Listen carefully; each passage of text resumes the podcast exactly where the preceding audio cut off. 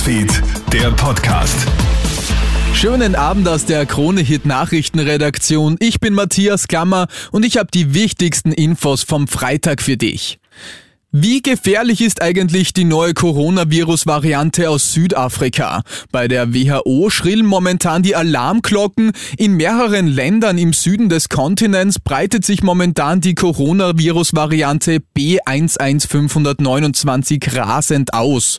Österreich hat Reisebeschränkungen für sieben betroffene Staaten verhängt, darunter Südafrika, Namibia und Botswana.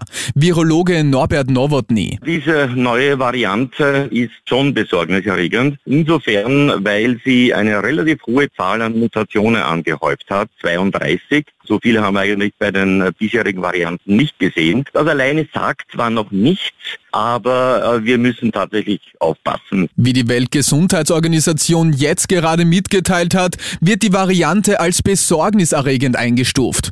Heute hat Belgien auch schon den ersten Fall registriert, somit hat diese Variante auch schon Europa erreicht. Gesundheitsminister Wolfgang Mückstein hat nun angekündigt, all jene 170 Österreicher, die sich in den betroffenen Gebieten noch aufhalten, zu kontaktieren. Wer jedoch bereits in den vergangenen zehn Tagen von einer Reise aus den betreffenden Ländern zurückgekommen ist, wird gebeten, sich bei einer neu eingerichteten AGES-Hotline zu melden.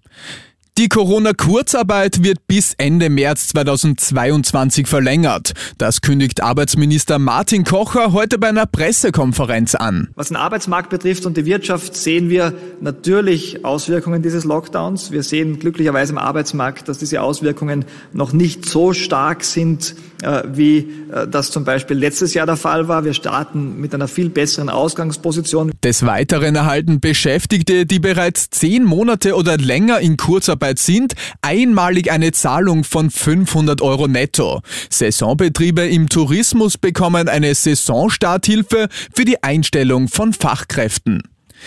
Fettes Geschäft für Amazon, leere Kassen in den Einkaufszentrum. Der Handel trauert um den Umsatz am heutigen Black Friday.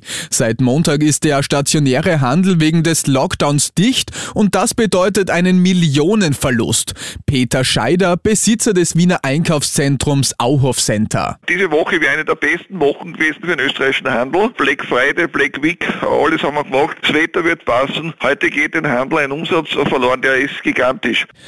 Große Aufregung hat es jetzt im Zillertal gegeben. Aus einem Auto heraus spricht nämlich ein Paar Kinder auf dem Heimweg von der Schule an und bietet ihnen Chips an. Die Kinder laufen daraufhin nach Hause und erzählen das ihren Eltern. Bei der Polizei melden sich dann mehrere Personen und schildern eine ähnliche Story. Die Polizei beginnt sofort zu ermitteln, gibt aber Entwarnung. Bei dem Paar handelt es sich nur um Urlauber, die abgereist sind und ihre übrigen Lebensmittel noch verschenken wollten. Die ganze Story findest du auch online auf kronehit.at. Und das war's schon wieder mit den wichtigsten Infos bis jetzt. Den nächsten Podcast und das nächste Update gibt's dann wieder morgen früh von Melly Tüchler. Schönen Abend dir. Krone Hits, Newsfeed, der Podcast.